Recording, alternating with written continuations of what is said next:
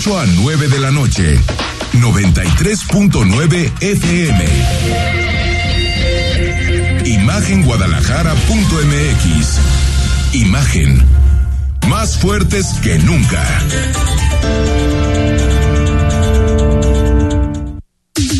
Twitter.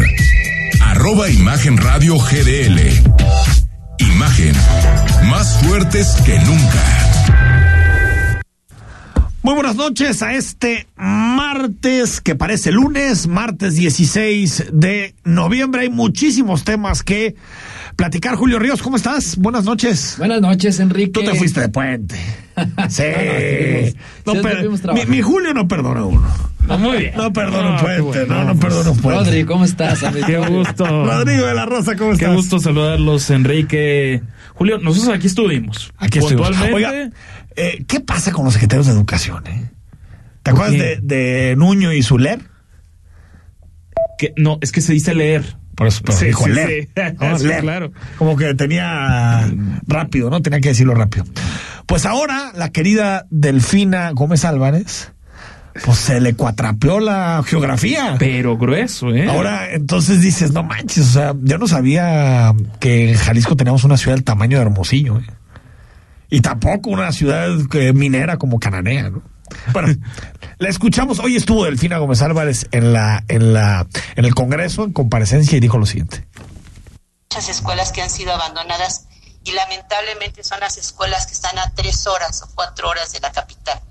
Hoy que tuvimos la oportunidad de ir a Jalisco, eh, de Jalisco, de lo que es eh, precisamente Hermosillo, pues son cuatro horas a la, a la comunidad precisamente de Cananea tuve oportunidad de ir a las escuelas y de verdad se queda uno asombrado de lo que hacen los maestros con tan pocos recursos. Y que si les quedamos a deber, y les seguiremos todavía quedando a deber, porque esto de verdad es algo que, que sí tiene una gran trascendencia, pero yo que- quiero dejarlo así con toda la honestidad, que es producto de muchos años de falta de atención. Bueno, y así como no le van a quedar a deber, se, sí. se cruzan los cables. ¿Cómo vas a encontrar Hermosillo y a Cananea en Jalisco? Oye, puede ser. a- a- a- así va a estar difícil que no le quedes a deber, ¿eh? Sí, no. pues. Oye, pero, pero qué pena, ¿no? O sea, la Secretaría de Educación que tuvo el paso de personajes como Agustín Yáñez, José Vasconcelos, Torres Bodet. Y mira ahora, digo, no digo que, que la decadencia es nueva, porque también No. estuvo Choifed y otros así. Pero antes también estuvo Alonso Lujambio. Lujambio fue buen No, no, Lujambio Tenía su nivel. señor, ¿no? señor. No, pero lo que De dice gran es que nivel, sí. sí, el sexenio pasado hubo puro Puro político. puro político chafita, ¿no? Y en este sexenio, pues más o menos por ahí, ¿no? Digo, el, único, la única virtud que le presumían a Delfina es que había sido maestra, Maestra. rural. Parece que no de geografía. No, no. No, no, no, no, no era su Yo, expertise. yo creo que era sí, otra no. cosa, ¿no? Porque maestro de geografía parece difícil. Bueno, a ver, uno puede cometer errores, ¿no? No, por supuesto, pero, pero, pero el perfil de Delfina es de alguien Yo- yo la noté- incondicional yo- al proyecto obradorista. Totalmente. Yo la noté, yo la noté nerviosa en la comparecencia en general. Yo la noté nerviosa y ya para. Digo, porque una cosa es que te equivoques entre Colima y Jalisco, entre- pero la 4T ya hizo llegar a Jalisco hasta Sonora. Es, Que, que esos nervios en una política menos experimentada como ella pueden ser, pueden ser normales. Hasta o sea, normales, ¿no? ella no sería parte de esos, de esos muy viejos lobos de mar de la, de la política que No, hay en, en bueno, puede ser gobernador del Estado de México, ¿eh? Seguramente. Pero, y si ves su trayectoria es que tampoco está tan experimentada, ¿eh? Solamente No, fue ca- alcaldesa de Texcoco. creo. Texcoco. Y fue candidata al Y Estado de México. Texcoco, por y luego cierto- superdelegada y ahora secretaria de Educación. Texcoco, que por cierto, hoy se lo reclamaron en tribuna, pues le, le pasaba rasuradora a la nómina Sí, claro. para pagar la campaña de Morena. Bonito, bonito. Que eso es un tema que ya está más que comprobado, inclusive multa- multado por el propio Está Instituto multado por el Nacional INE, pero Electoral. se- en su momento se presentó a la Secretaría de la Función Pública, pero pues a dormir Y los señores olvidado. juntos, ¿no? No, no me digas quién Irma Heréndira, la de no lo creas, pasar. no lo creas, En serio, la implacable No encontramos nada. Ayer por la noche detuvieron a la esposa del narcotraficante más buscado del mundo, que es el Mencho. Su esposa fue detenida aquí, en nuestra ciudad. Rosalinda N. fue detenida en Zapopan. eh, operativo federal. Hoy eh, Rodrigo de la Rosa, lo que dijo mm, tanto Mlemus como Frangé dijeron que no tenían ni idea, ¿no? Que ellos se enteraron No por el idea. boletín que emitió la Sedena al filo A de ver, las nueve de la ¿eh? mañana.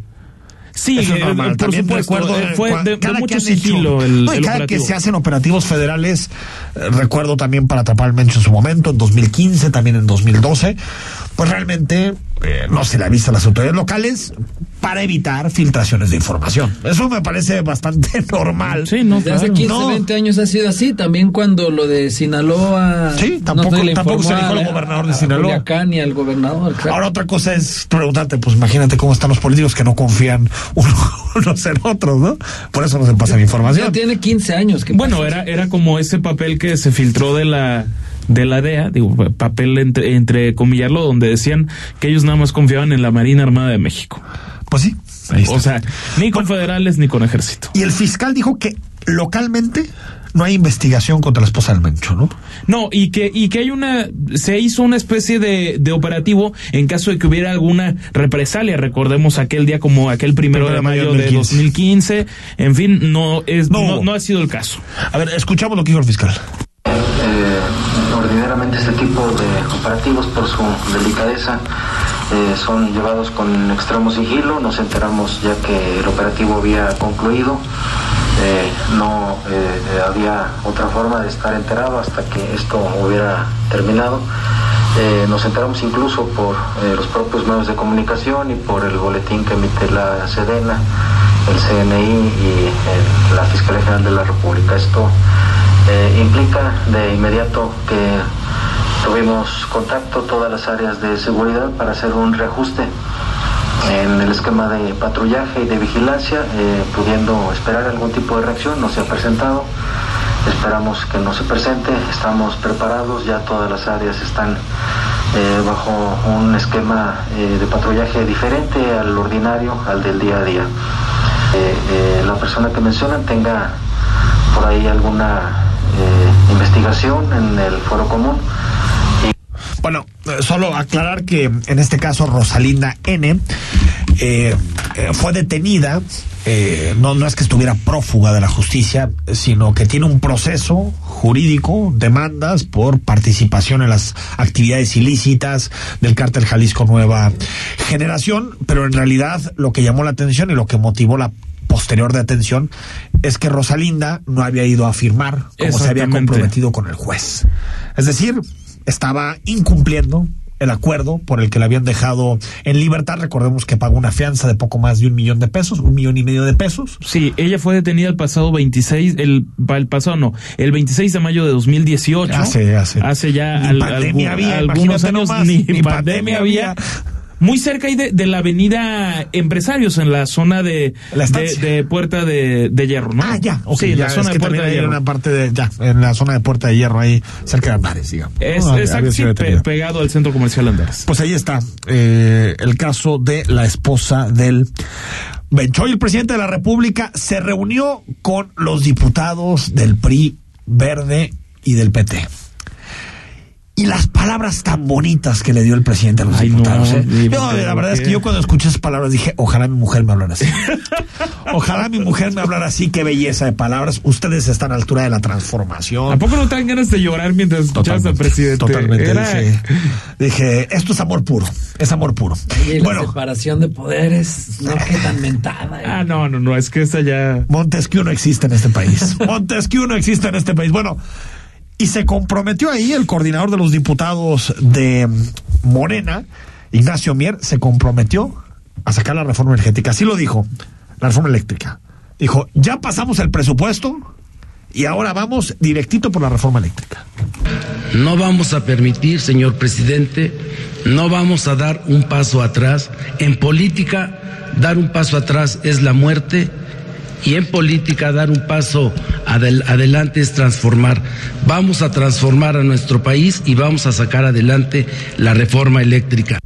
Bueno, aparte como medio filósofo este señor Mier, ¿no? Un paso para adelante es la victoria, comandante. Oye, eh, Julio, ahora no tiene los votos ahorita, ¿eh? No, para la reforma eléctrica no. No los Aunque ya se han empezado a hacer fisuras en el bloque del tricolor. Ya vemos que Rubén Moreira está contradiciendo a Alito, al presidente nacional. Exacto. Algo de lo que habíamos hablado aquí, que lo que sí podía pasar es que hubiera ciertas divisiones de diputados del PRI que fueran tentados o obligados a votar en favor de esta reforma. No necesitaban que todo el bloque tricolor lo hiciera. Entonces, ahorita no alcanza los votos, evidentemente. Se sacó del paquete del intercambio, al parecer, el presupuesto, porque no le dieron gusto a, la oposición. Pero pues yo creo que. No, la oposición pintada, ¿eh? No pudo meter, pero ni cinco corcholatas y tres, cero. No, no, no, nada. nunca había habido un presupuesto, un presupuesto que se le moviera tan poquito. Ayer lo platicamos. Sí. Punto uno por ciento.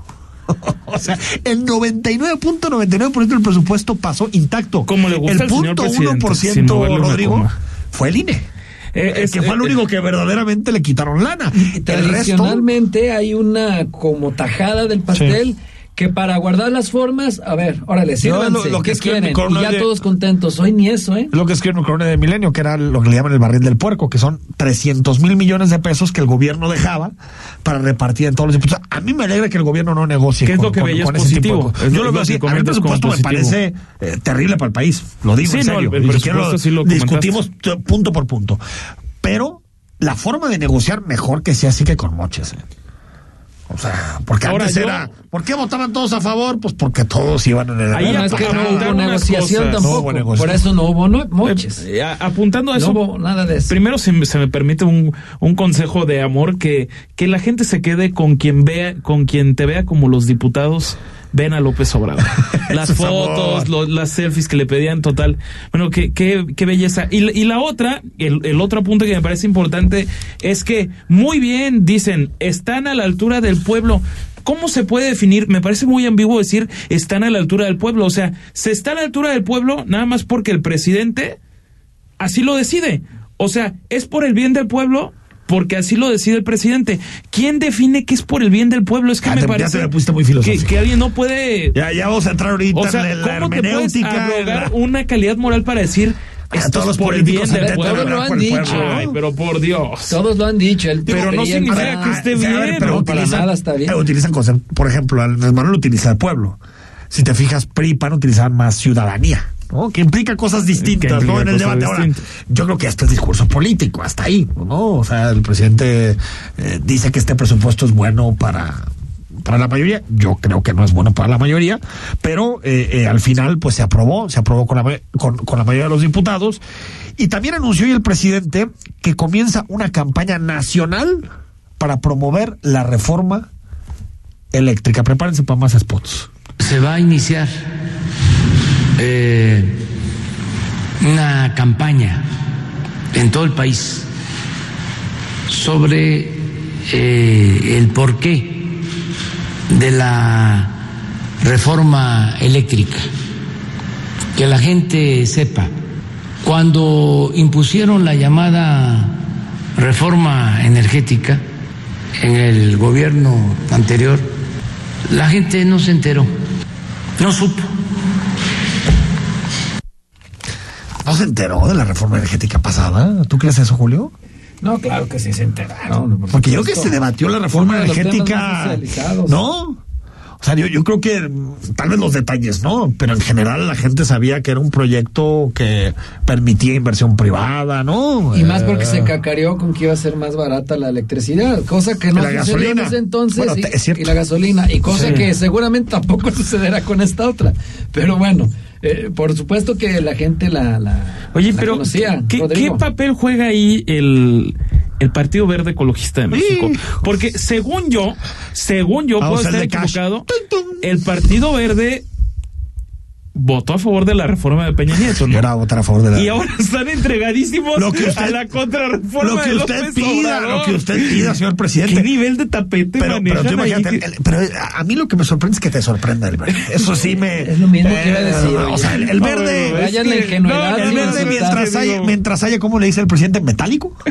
si no es lógico, es metálico, ¿no? Como dice el presidente. Eh, ay, pues ahí está el verde. Ahí está el verde, ¿no? y aparte no engaña a nadie. Hubo cash. Esto, es lo que ha garantizado también la sobrevivencia desde 1989, tengo entendido, del Partido Verde. Siempre esta franquicia familiar o este negocio con diferentes gerentes, ¿no? familiar. Se lo dejan a veces ahora a Manuel Velasco. Y, eh, Solo ha estado una vez en la oposición. Tal cual. Que fue con Calderón. El, nada más siempre ha estado eh, con López Obrador, con Peña o con Fox. con Fox. Eh, siempre estuvo en el oficialismo, digamos, en el, gobierno. O sea, esos sí son más flexibles ideológicamente que todos los periodistas. Todavía peor, y lo platicamos ayer con la diputada Laura Aro el PRI puede sepultar la reforma del PRI. O sea, tú imagínate nomás, el verde como digas, pero el PRI podría, si vota a favor de la... sepulta la reforma más importante de su sexenio. Imagínate. O sea, así está la política mexicana de, de, loca.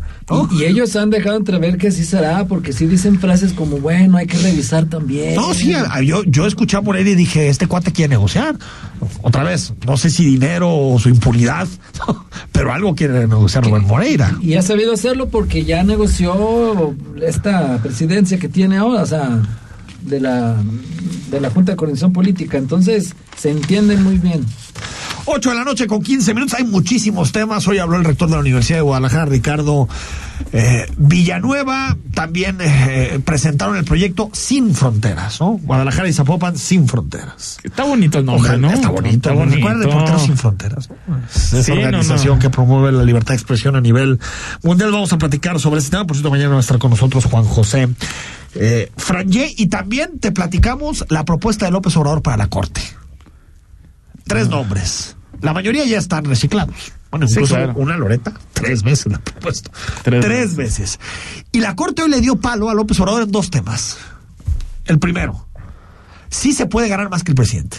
Esto es durísimo. Esa calienta. ¿eh? Esa calienta. Esa calienta. Una. Y la segunda, por unanimidad, el manda la ampliación de mandato a Saldívar es inconstitucional. Sin sorpresas, ¿no? Sin Ese ya estaba cantado porque el propio Saldívar había dicho que él no iba que no, a lo iba a aceptar. no lo iba a aceptar.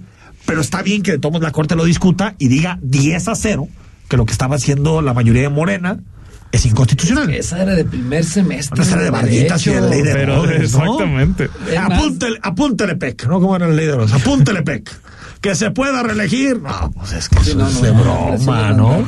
Que luego andaban algunos con el temor de que esto abría la puerta para que se ampliara el mandato de López Obrador. Sí, sí, eso, eso, ya fue. Nicaragua. Eso, También me parece que ya fue una sobreinterpretación. Sí, digamos, una sobreinterpretación. Pero a mí me parece que es bueno que la Corte eh, tenga esta vigencia. Sí, pues, pues para eso es, ¿no? Porque, porque uno diría, bueno, es que los tres que ha propuesto López Obrador van a votar a favor de todos los temas. Y no es cierto, no están votando así. No, Hoy votaron en contra y también votaron en contra de que el gobierno le pueda poner límite a lo que ganan los funcionarios de órganos autónomos, como en este caso el IFT. ¿No? Lo que pasa es que eh, el órgano autónomo es se cuece aparte. No, por eso. lo hemos siempre dicho en esta mesa, ¿no? Pero, y pero no lo entienden algunos. Eh, si hubo un, por ejemplo, en los casos eh, Julio Rodrigo, ¿tú recuerdas el caso Flogans Casé con Calderón y con Peña? Con Calderón hizo todo el presidente de la República para impedir que Florence Cassé saliera de prisión. Y le trajo broncas y lo logró, y lo logró. La mantuvo en prisión. Peña llegó y al segundo mes se logró mayoría en la corte y salió. Entonces cuando uno ve eso dice, pues parece que la política sí importa a la hora de definir. me parece que es positivo que en un periodo donde se teme mucho por los pesos y contrapesos, la corte funcione. Está funcionando. Y, y, esta definición de la corte fue políticamente incorrecta, la de la de Florence Cassé, pero a juzgar por todo lo que había alrededor. Políticamente incorrecta. Porque la mayoría de la gente cree que es secuestradora. No, porque, porque es políticamente incorrecto. A ver, la mayoría estaba a favor de que se quedara ahí. Sí, exactamente. Bueno, pues, pero esto no es de, no, no, no, por supuesto. No, coincido, pero trata de popularidad. Eso decía era popular que dejarla en prisión. Era lo más popular. Políticamente correcto. Por supuesto la verdad jurídica estaba del lado de Franz Cassé. Sí, no, yo, es que yo estoy a favor de, que la hayan liberado, por supuesto, yo estoy a favor de que la hayan liberado. Pero de eso a que ante la opinión pública, ante el Vox Populi, era una secuestradora bueno, confesa. Pues, la habían puesto en televisión, en prime time nacional, diciendo que era una secuestradora. Por un montaje. de alguien que hoy está en la cárcel. Y, y, aparte con víctimas que dijeron todo el tiempo que habían escuchado su, su acento francés. Se hizo todo para para incriminarla. Y qué bueno, pues, que en este caso de, de, hoy de la Suprema Corte se guarda ese recato, que luego se pierde, ¿no? Ese pudor eh, jurídico, político. Y para quienes dicen que no hay contrapesos en el país, una luz de esperanza. Quedan pocos. Quedan pocos. Sí, porque el te voy a decir una cosa que, está que, que, me preocupa mucho y te lo que está pasando en el CIDE. Sí. Están destruyendo el CIDE. Destruyendo. Están destruyendo el CIDE por no ser compatible con las ideas de López Obrador. Eso es una vergüenza, Julio. es una vergüenza. Y, es que ahí tristemente no hay una manera de defenderse de parte del CIDE, porque primero este no lo no va a salir la población en masa no, porque es un por la pequeño no, más bien de élite y, y, no tienen una fuerza política tampoco sus integrantes como para aguantar estos embates. No es lo mismo un ministro que puede ah. aguantarse porque es inamovible. A Eduardo Medina Mora lo movieron porque él porque había cola que le pisaran evidentemente ahí Nieto ahí Nieto actuó con eficacia sí, claro pero pero un ministro tiene con qué tres o cuatro académicos del CIDE qué hacen no no puede, es, es, es tan danada, es terrible. Lamentable. Vamos al corte, 8 de la noche con 20 minutos. El análisis político. A la voz de Enrique Tucent. En Imagen Jalisco. Regresamos. que necesita que lo gobierne alguien que realmente nos regrese la seguridad a todos. Alguien que gobierne para todos y no solo para unos cuantos Tlaquepaque necesita a alguien que nos apoye a todos para emprender nuestros proyectos. Necesitamos a alguien que realmente sienta y ame a Tlaquepaque. Necesitamos a alguien que haga el mejor Tlaquepaque de la historia. Sí, en Tlaquepaque necesitamos a alguien como Arturo Morones. Arturo Morones, presidente Tlaquepaque. PRI. Vota PRI. esperanza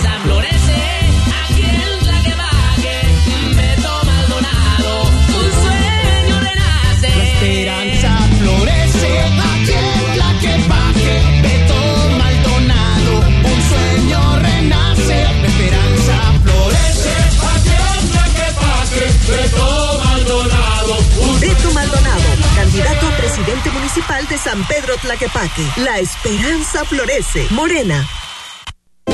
Quiero ser presidenta de Tlaquepaque porque me importa. Me importa que se haga justicia. Me importa que no se burlen de la gente de Tlaquepaque. Me importa que juntos podamos cumplir este sueño. Me importa que estemos unidos, por eso no voy a pelear batallas sin sentido. Me importa ser presidenta de Tlaquepaque porque quiero que tú estés bien. Vamos todos, vamos juntos. Vota Movimiento Ciudadano. Vota Citlalia Maya. En Jalisco tu derecho a participar está garantizado y lo ejerciste en condiciones de seguridad sanitaria. Decidiste quién te gobernará y quién te representará. La democracia, tu participación y tus derechos no se detuvieron ni con la pandemia. El 6 de junio, con tu participación decidiste por Jalisco. Ahora te corresponde dar seguimiento a las propuestas de campaña y exigir su cumplimiento a las autoridades electas. Gracias a ti, Jalisco votó seguro. Instituto Electoral y de Participación Ciudadana del Estado de Jalisco. Elegir significa escoger o preferir a alguien o algo. Entonces eliges lo que quieres y necesitas. Cuando eliges que tu voz se escuche, puedes decir Yo soy el INE. Así, en primera persona. Cuando soy funcionario o funcionario de casilla y cuento los votos. Yo soy el INE. Cuando voto y me identifico. Yo soy el INE. Si tú también debes elegir, elige decirlo con todas sus letras. Yo soy mi INE. Porque mi INE nos une. Sé que estás enojado, que estás molesto por la injusticia que nos hicieron. Sé que pusiste todo tu esfuerzo para ganar, pero quiero decirte que no fue en vano, que lo que viene es mejor, lo que viene es crecimiento, lo que viene son oportunidades, lo que viene es trabajo y sobre todo justicia, porque este es un proyecto de valientes y de gente que habla con la verdad. Vamos a volver a ganar. Vamos todos. Vamos juntos. Vota Movimiento Ciudadano. Vota Citlalia Maya. Escuchas imagen. Poniendo a México en la misma sintonía. Estás escuchando Imagen Jalisco con Enrique Tucen. Facebook, Imagen Radio Guadalajara. Imagen más fuertes que nunca. 8 de la noche con 24 minutos. Los tres nominados, bueno, dos nominadas y un nominado a la corte del presidente López Obrador son Loreta Ortiz, que es doctora en Derechos Humanos y Derecho Comunitario con distinción de la Universidad Nacional de Educación. Es la tercera vez que la propone Loreta. La tercera es la, la tercera es la vencida. Según se dice, ¿eh? Según se dice. Y parece que es la favorita, ¿eh? Es la favorita del presidente. Tal cual. Bernardo Batis, que a mí es el que, eh, en términos bueno. jurídicos, me parece el más sólido de los tres. Pero tiene 85 años. Sí, la edad es lo y... malo, pero... Y bueno, esa, es, que, y esa, y ese es que terminaría anti... su periodo cuando tenga 100 años. Se, se ve si complicado. Biden puede ser presidente. Con todo pues, respeto, no. se ve complicado. No es un cargo de 15 años, no nada y, más, pues. Y, y, Eva Verónica de Gips es más bien, pues, como de la estructura, ¿no? Viene consejera jurídica, creció en la carrera judicial, pero me parece que las cartas están marcadas para Loreta aunque será la cuarta nominación del presidente López Obrador y la última. Ya, ya no va a renovar este Bueno, a menos de que le saquen alguno su expediente y le digan, si renuncias, la dejamos ahí, ¿no? Una reforma para ampliar la corte. Algo así. Algo bueno, así. sí, cierto, desde el principio estamos en esos debates. ¿Cuánto ha llovido en este país desde 2018? Platicamos con Claudia Salas, que es diputada local y presidenta de la Comisión de Hacienda en el Congreso. Buenas noches, diputada, ¿cómo está? Encantada y feliz de estar siempre aquí contigo y con, con nuestros radioescuchas que siempre están fieles aquí. Gracias, gracias. Oye, eh, diputada, a ver, estamos ahorita debatiendo sobre el presupuesto federal y no le movieron ni una coma. Ni una coma. Ni una. En Jalisco va así, o sea, va a dar propuesta del gobernador y ¡pum! sin ni una coma se le mueve hasta la aprobación. Definitivamente que no. Mira, Enrique, yo lo que te garantizo es que va a ser un proceso de mucha escucha. A la política le hace falta muchísimo la escucha, escucharnos, muchísimo. Eso es una de las cualidades que yo quiero tener desde la presidencia de la Comisión de Hacienda, donde podamos sentarnos, escucharnos, oírnos, reflexionar sobre este proyecto de presupuesto y hacer de este un presupuesto con inclusión, un presupuesto en expansión, un presupuesto que refleje lo que queremos, lo que nos queremos ver ahí, todas y todos. Eh, prueba de ello es que mañana tendremos invitado a Juan Partida, que es el secretario de Hacienda, el maestro Juan Partida, eh, y que nos hablará con una exposición eh, sustantiva de todo lo que implica la ley de ingresos. Con esa vamos a empezar. Abrimos con ley de ingresos. Eh, y no solo eso, vamos a escuchar también a empresarias, empresarios, organismos de la sociedad civil. Yo tengo muchísimas conocidas y conocidos que me han pedido la posibilidad de platicar. A todos les he dicho que por supuesto que sí. Eh, y eso es lo que me ha caracterizado. Vengo de ser Ma mañana dices Juan Partida va a estar en el Congreso hablando con quién, con la Comisión de Hacienda. Sí, fíjate que eh, vamos a invitar a todos los diputados y diputadas, no solo la Comisión de Hacienda es muy importante. Hoy tomamos el acuerdo donde la Comisión me faculta a mí como presidenta de la Comisión para que pueda extenderle la invitación a los funcionarios que consideremos pertinentes para aclarar dudas, comentarios y para celebrar y hacer así también cuanta mesa de trabajo sea necesaria para poder hacer un presupuesto participativo y con inclusión.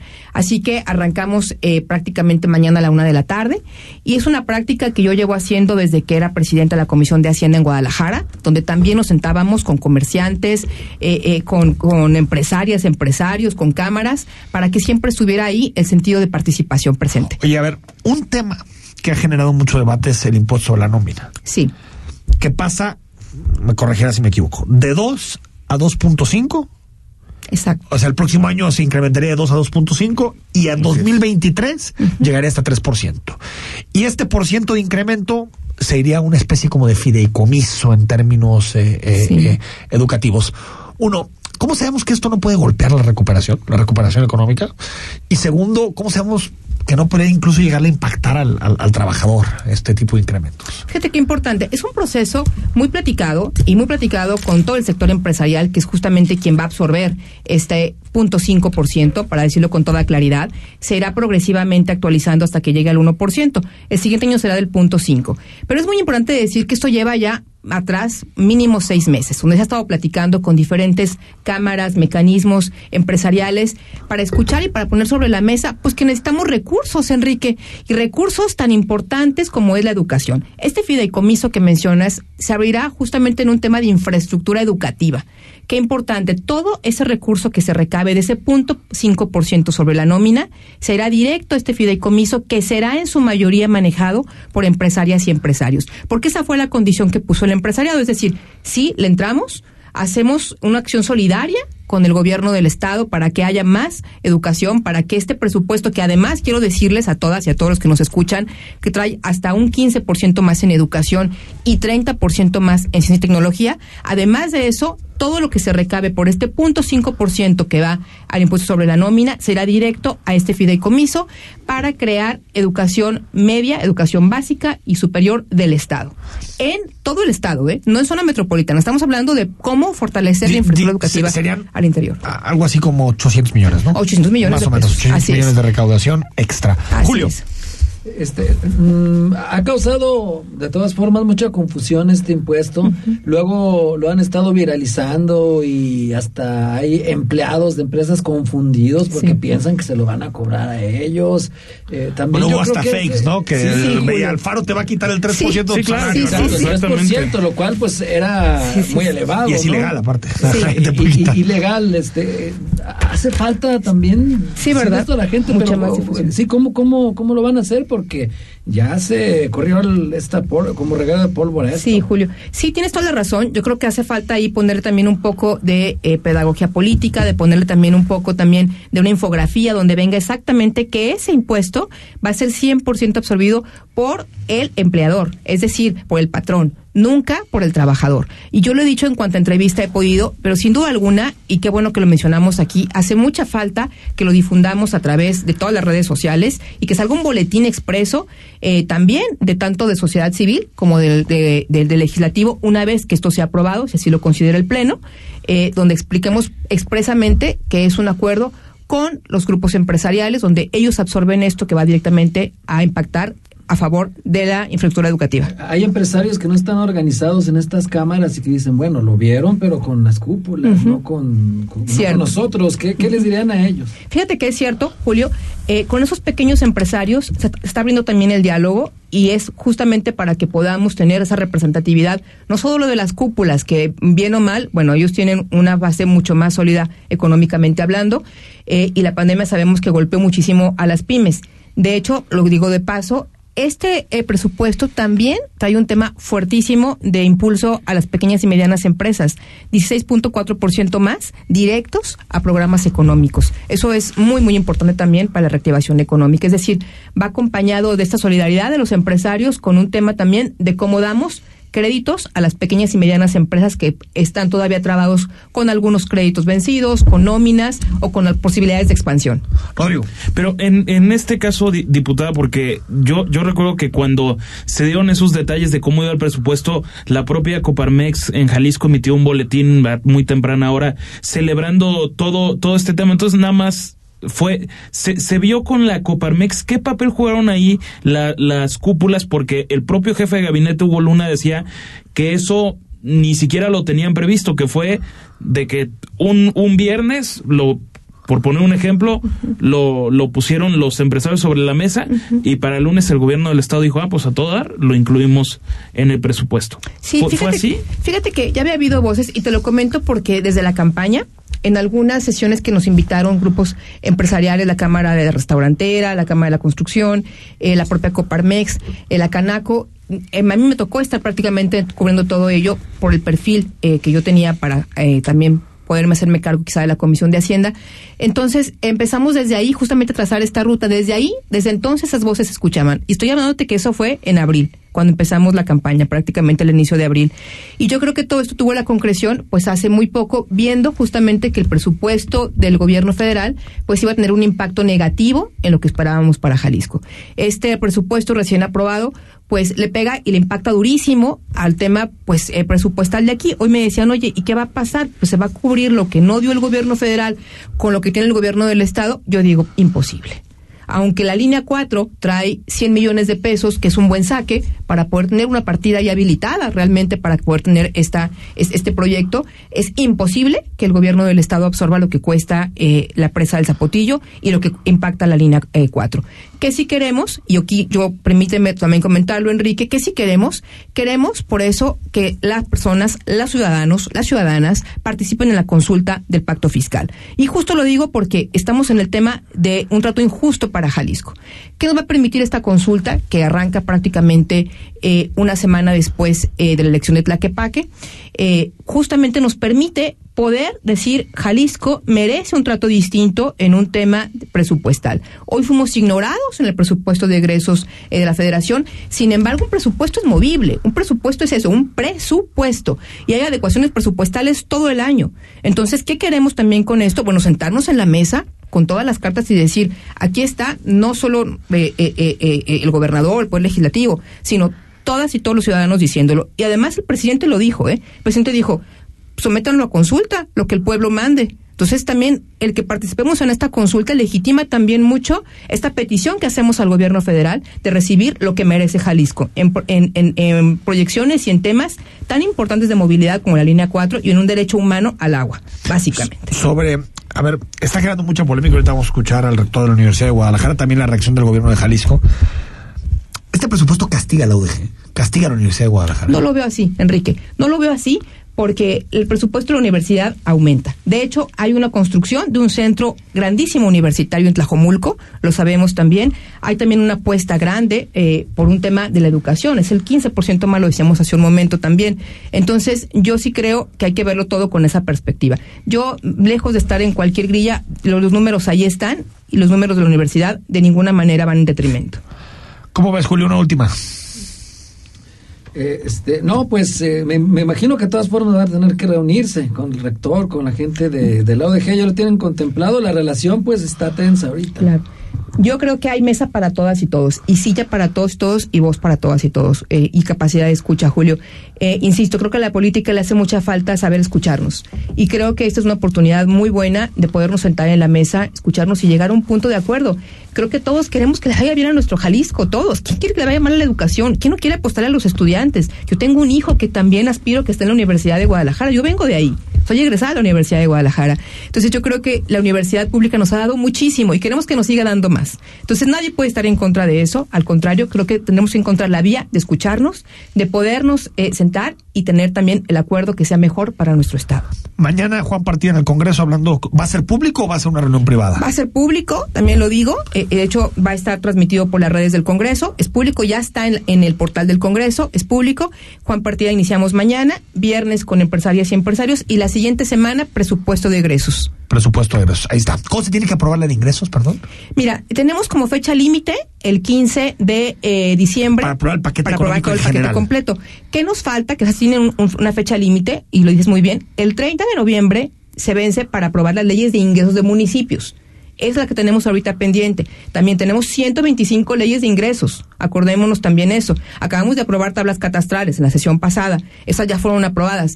Pero ahorita tenemos al 30 de noviembre para aprobar 125 leyes eh, de ingresos de municipios donde vienen prediales, impuestos, derechos, aprovechamientos, todo lo que el municipio se hace para poder tener una vida económica y proporcionar servicios públicos. Pues estrena el nuevo Congreso la nueva legislatura. Y mucho trabajo. Háganlo mejor que la pasada. Les pedimos que lo hagan mejor. Gracias, Claudia, por Siempre la capacidad de escucha y gracias por estos, por estos momentos, Julio, Rodrigo, Enrique. Gracias. Siempre es su amiga. Gracias por acompañarnos. Gracias. Al corte, seguimos. El análisis político a la voz de Enrique Tucent en Imagen Jalisco. Regresamos. Aprovecha los últimos días del buen fin en Suburbia, con hasta 30% de descuento en telefonía, más 25% en monedero electrónico. Sí, escuchaste bien, hasta 30% de descuento en telefonía, más 25% en monedero electrónico y hasta 12 meses sin intereses. Estrena más este buen fin en Suburbia. Válido del 10 al 16 de noviembre del 2021, CAT 0% informativo. Consulta términos y condiciones en tienda. La información puede llegar dividida en tracks. Contar historias que generan distintas atmósferas y forman parte de un momento de nuestra vida. Te presentamos el disco de la semana con Mariana H. Todos los domingos a las 16 horas. Imagen Radio. Tan grande como la información. Poniendo a México en la misma sintonía.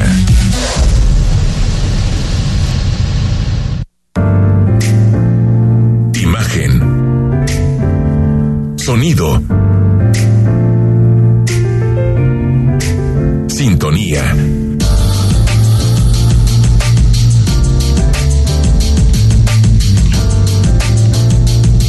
Poniendo a México en la misma sintonía. Las voces más importantes del análisis político en Jalisco en un espacio para comentar, reflexionar y polemizar sobre los temas de tendencia a nivel local, nacional e internacional. Imagen, más fuerte que nunca.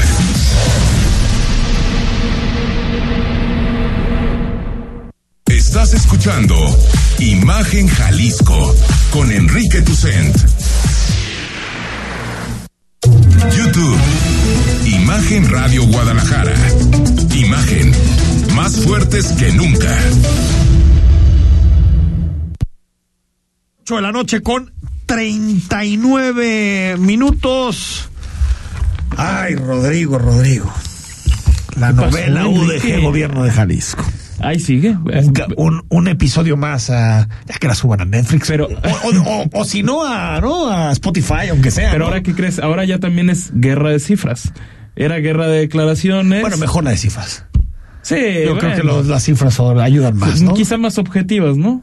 A ver, escuchamos lo que dijo, eh, estuviste siguiendo, ¿no? Hubo rueda de prensa eh, Una rueda de prensa virtual por parte del rector de la Universidad de Guadalajara, donde a grandes rasgos lo que dice es que presupuestalmente la Universidad de Guadalajara es la más maltratada del país.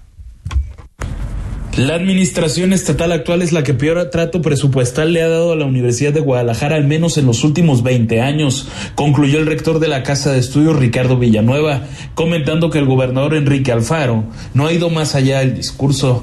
El rector Villanueva Lomelía aseguró que la baja presupuestal afecta principalmente a las generaciones venideras, las que en 10 años pedirán entrar a la educación media superior, y de eso también tiene responsabilidad la federación. El costo de operación de esta universidad es la más cara del país por la descentralización, porque no hay otra universidad como esta, y en reciprocidad lo que tenemos es el segundo peor presupuesto. Añadió que las universidades públicas del país están viviendo un momento dramático a nivel presupuestario. El, drama que están viviendo la educación superior eh, en México, en esta administración. Eh, podemos ver cómo en el 2015 el gasto educativo que México invertía respecto al Producto Interno Bruto era el 3.9% de ese Producto Interno Bruto se lo dedicamos al gasto en educación en todos sus rubros. En este 2022, en la propuesta de presupuesto, solo se está invirtiendo el 3.1%, pero cuando hablamos de 0.8%, la universidad tiene un presupuesto de 13 mil millones de pesos. Rodrigo de la Rosa, Imagen Jalisco. A ver, dos asuntos uh, sobre este tema. El primero, que hay un maltrato presupuestal histórico en la Universidad de Guadalajara, está claro.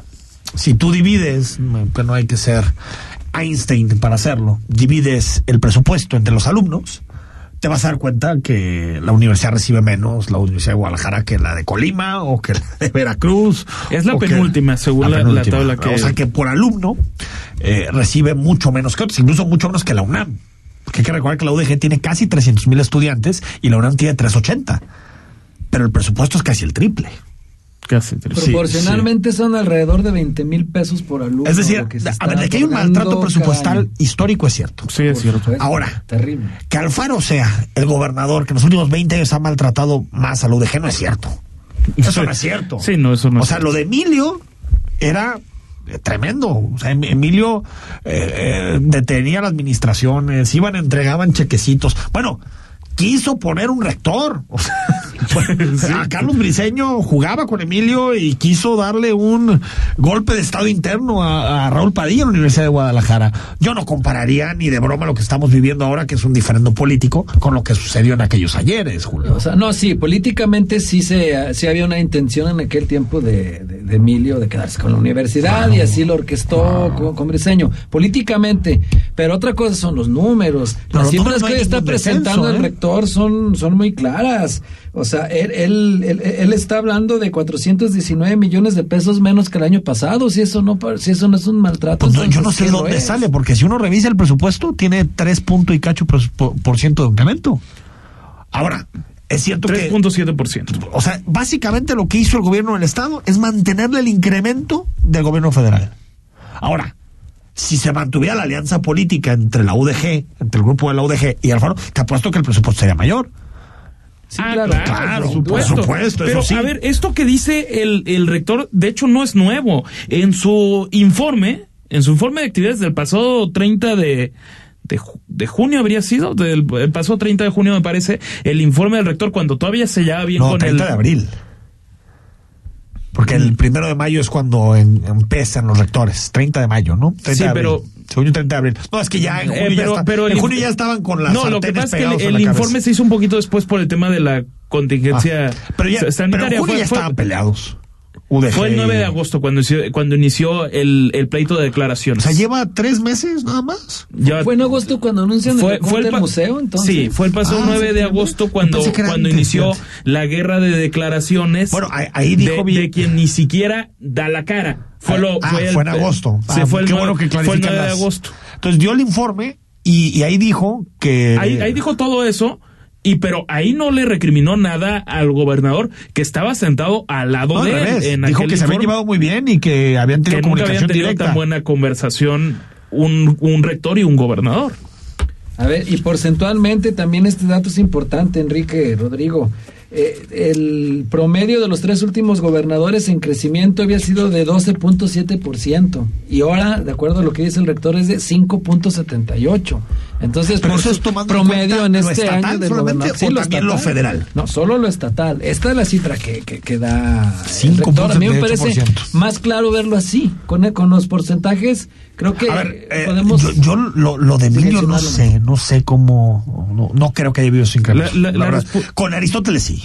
Eso sin duda. Con Aristóteles hubo un incremento muy, importante del, del, presupuesto a la universidad. El, gobierno del Estado. Hay que las matemáticas, estoy contigo. El gobierno del Estado lo que dice es que ellos entregarán 404 millones de pesos y que en total, digamos que de, de excedente, a lo pactado de lo que es el subsidio de la Universidad de Guadalajara, de 2019 hasta el momento estarían otorgando 828 millones de pesos. Mira, mañana traemos las cifras. Mañana traemos las cifras estas que comenta Julio y también los, los si hay incremento, decremento, ¿no? Ahora sí que a sacar matemáticas. Tiene a sacar matemáticas. A sacar matemáticas. porque no le gusta. estudiar matemáticas. Oye, también se vale que a los comunicólogos les gusten las matemáticas. Sí, pero es que eso me sonó a burla, no sé por qué. no, hombre. No, no, no, perdón. Eso no, no, no, es que presentaron Guadalajara y es presentaron el proyecto sin fronteras que de alguna manera trata de precisar cómo va a ser el patrullaje en todos, toda esa frontera que existe entre los municipios, que ya no va a existir, ¿no? Pero... Eh, es, es exactamente, ahora sí que eh, han, han, dicho, y lo ha dicho el alcalde de Lemus hasta el cansancio, que era tierra de nadie y que no va a ser más así, que con lo que son las cámaras del C5, el que está en Zapopan, que está, hay que decirlo, de primer mundo y el que se está construyendo en, en Guadalajara, y con el personal en tierra, pues la cosa va a mejorar. Los gobiernos de Guadalajara y Zapopan presentaron el operativo Sin Fronteras, con el que tienen previsto una coordinación adecuada de patrullajes entre ambas corporaciones policiales en los más de 25 kilómetros fronterizos que comparten ambos municipios. Roberto Alarcón, coordinador intermunicipal de seguridad, explicó que habrá una división de cinco áreas fronterizas y estarán presentes dos patrullas de tiempo completo en las zonas, es decir, en todos los kilómetros de zonas limítrofes habrá 10 patrullas entre Guadalajara Guadalajara y Zapopan. La primera área estará comprendida del río Santiago al periférico, el área 2 del periférico al Boulevard Ávila Camacho, el área 3 de Manuel Ávila Camacho al Boulevard Acueducto, el área 4 de Boulevard Acueducto a la calzada Lázaro Cárdenas y el área 5 de la calzada Lázaro Cárdenas a Cruz del Sur. En cada una de estas áreas tendremos presencia las 24 horas, los 365 días de un binomio integrado por una patrulla de Guadalajara y, una patrulla de Zapopan.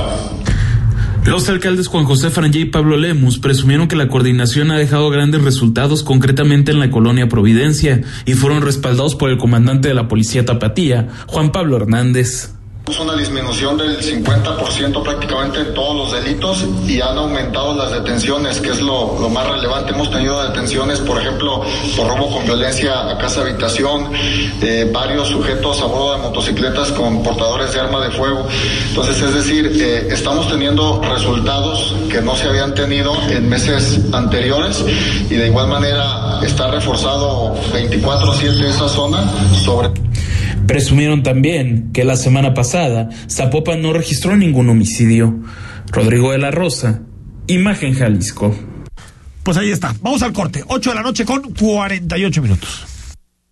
El análisis político a la voz de Enrique Tucent en Imagen Jalisco. Regresamos. ¿Qué es Versa Concepto? Versa es versatilidad, vanguardia, confort, elegancia, optimización de espacios, innovación. Eso y más es Versa. Versa Concepto, líder en sillas y muebles para oficina. Visítanos www.versa4.com. Es domingo por la noche y no supiste nada del mundo del deporte. No te preocupes. Sintoniza de 8 a 10 de la noche. Imagen Deportiva. Por Imagen Radio. Poniendo a México en la misma sintonía.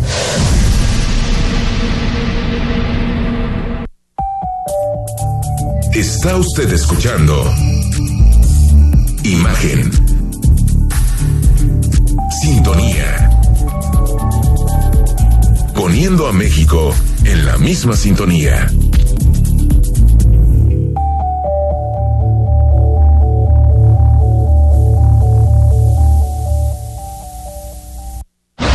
Queremos conocer tu opinión.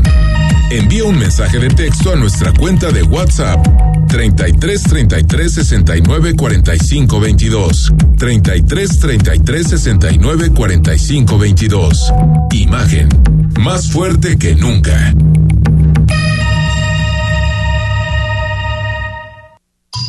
Estás escuchando Imagen Jalisco con Enrique Tucen. Instagram, arroba Imagen Radio GDL. Imagen, más fuertes que nunca.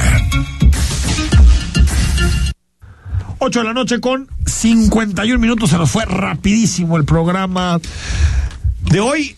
Hugo López Gatel anuncia vacunación para los menores. Ahora sí, para los menores entre 15 y 17 años. Antes estaban combatiendo judicialmente, ahora ya. se cuenta que mejor sí va. ¿eh? Pues qué bueno, ¿no? Hijo, bueno, lo escuchamos, así lo anunció. Abrimos próximamente niñas, niños y adolescentes de 15 a 17 años, aún sin comorbilidades. Este es el elemento nuevo, explicaremos cuál es la lógica científica detrás de ello. Vean ustedes, esta es la mortalidad por 100.000 habitantes, noten la escala, el tamaño de eh, los números y en el eje horizontal lo que vemos es edad de 10 hasta 20 años. Es un enfoque a este grupo poblacional. Noten ustedes cómo entre 10 y 14 años la mortalidad es sumamente baja, desde luego por debajo de 10 años es aún más baja. Esto ya lo hemos comentado varias veces. A partir de los 15 años hay un incremento de la mortalidad. Ciertamente, en forma absoluta es muy, muy baja, como lo hemos destacado. Pero en comparación de estos dos grupos, de 10 a 14 y de 15 en adelante, aumenta progresivamente la mortalidad. Tan fácil que era, ¿no? Exactamente, es que no, era tanta ciencia aceptarlo y ya. No, o sea, que, que pues empiezas con 15, 17, pero lo natural, Julio, es que en la medida en que pase el tiempo se vaya vacunando a quien tiene 13 años, a quien tiene 10, a quien tiene 7 muy mal parado y a quien tiene 5 de salud, años. ¿no? Alcocer. ¿Quién? El secretario de salud ¿Hay secretario de salud? Sí, Jorge Alcocer. Breaking news. Sí, de, de Hay hecho, secretario de salud en México. Que, que, parece que es medio antivacunas, ¿no? Por eso. También, que no le recomienda a su nieto vacunarse. Imagínate. ¿Qué, qué necedad? No era tan sencillo como decir, ah, ok, se ampararon, acataremos la ley y ya. Y después veremos lo en su debido tiempo. y después y... lo abres. Sí, o sea. Oye, ¿y por qué no decir, a ver, está avanzando los estudios, las investigaciones y veremos en un futuro si hay posibilidad. De, o sea, abrir la puerta es esa razón por completo de no. Y eso no le golpeó políticamente feo a, a, bueno, muchas cosas, pero esto también al gobierno de la 4T y por supuesto López Gatel, que desde hace tiempo ya está, ya está bastante golpeado. Pero qué necesidad, como decía Juan Gabriel. Qué necesidad. Oye, y en la, en la Ciudad de México hubo comparecencia de la Secretaría de Salud y la coordinadora parlamentaria de Morena se le ocurrió sacar sus tratamientos para el COVID. Y dijo Ayúdense, que ella enfrentó el COVID, con COVID con esta sustancia que se llama ivermectina, que está prohibida por la FDA, para poderse, para poderse aplicar, porque ha enviado a muchísimas personas que lo han utilizado de forma errónea, la han llevado directamente al hospital. Pues esta diputada, que es la coordinadora de los diputados de Morena, tampoco era una diputada raza, es, una, es la coordinadora. Decía así cómo había tratado, cómo había tratado el COVID. Aquí el diputado Roy que hizo su posicionamiento en decir y hablar sobre la eficacia de los medicamentos. Yo soy una sobreviviente del COVID-19 con hipertensión, diabetes, y puedo dar mi testimonio sobre la eficacia médica de la invermectina. Pues yo la usé y me permitió recuperarme sin secuelas. La medicina, los medicamentos del pueblo y que aquí algunos diputados deberían de usarla para que vean que sí funciona. O sea, la ivermectina, que todos los médicos la desacreditan, es del pueblo y las vacunas son de los neoliberales o qué es cómo está el asunto este? más o menos así pero hay, quienes promueven el dióxido de cloro entonces por ejemplo debe decir las coincidencias hasta con frena eh que, que andan promoviendo esto eh, en el tiempo de Stalin digo con proporciones guardadas se le dio mucho apoyo a un científico que no recuerdo su nombre pero que él hablaba de, de la agricultura comunista. Sí, sí, la ciencia popular. exactamente, es algo muy parecido, ¿no? Que, que hasta iban a crecer ciertos cultivos con un método comunista que le gustó mucho a Stalin y por eso le dio financiamiento. Imagínate. Aguas. Digo, se, escuchó muy parecido a esto, la medicina del pueblo. No hay que recordar, la ivermectina es terrible. Y, igual que el dióxido de cloro. Terrible. Te puede llevar a la muerte. Te puede llevar, a, la muerte. Correcto. Bueno. Aunque hay alguno que otro ahí charlatán. Antes de irnos, eh, Corte autoriza sueldos más altos que el de López Obrador en el Instituto Federal de Telecomunicaciones se viene la serie de amparos con este tema. Eso sí calienta. Eso sí calienta. Entonces, tú preguntabas, que ayer, ¿no? ¿Dónde se puso la barrera de los 108 mil pesos? ¿Por qué los 108 mil pesos? Pues ya básicamente lo que dice la Corte es que no hay ningún criterio.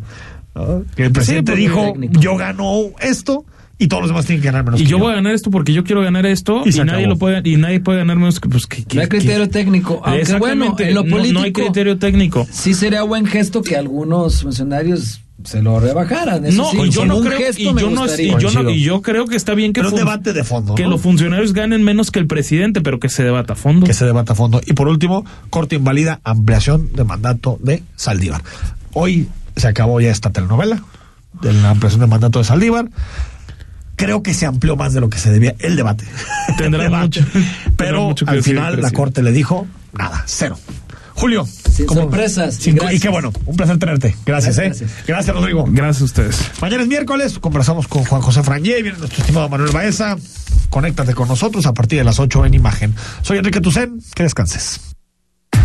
Escucha Imagen Jalisco con Enrique Tucent de 8 a 9 de la noche, 93.9 FM. Imagenguadalajara.mx. Imagen. Más fuertes que nunca.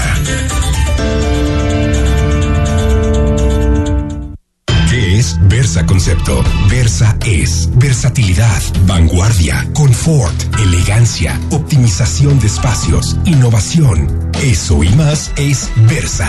Versa Concepto, líder en sillas y muebles para oficina. Visítanos www.versa4.com. Para entender los cambios de la economía y los negocios, escucha a Rodrigo Pacheco en Imagen Empresarial, con una visión dinámica, global, joven y fresca, de lunes a viernes, de 6 a 7 a.m., por Imagen Radio, poniendo a México en la misma sintonía.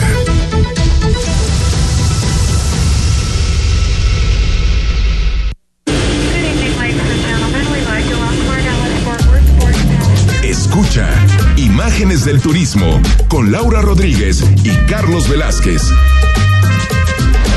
Todos los sábados a las 11 de la mañana y domingos a la una de la tarde. La visión del fondo del turismo en Imagen Radio. Las noticias en México y el mundo no descansan. Imagen informativa con Patricia Rodríguez Calva. Domingos, 7 de la noche. Imagen Radio. Tan grande como la información, poniendo a México en la misma sintonía. Escucha Imagen Jalisco con Enrique Tucent. De 8 a 9 de la noche, 93.9 FM, imagenguadalajara.mx. Imagen, más fuertes que nunca. XH SC 93.9 MHz con 200.000 watts de potencia, transmitiendo desde Avenida Rubén Darío 746 tercer piso, Colonia Lomas de Guevara, Guadalajara, Jalisco. Código postal 44657. Imagen, poniendo a México en la misma sintonía. El análisis, la polémica lo asombroso, el interés. Todo eso somos. Imagen Radio, poniendo a México en la misma sintonía.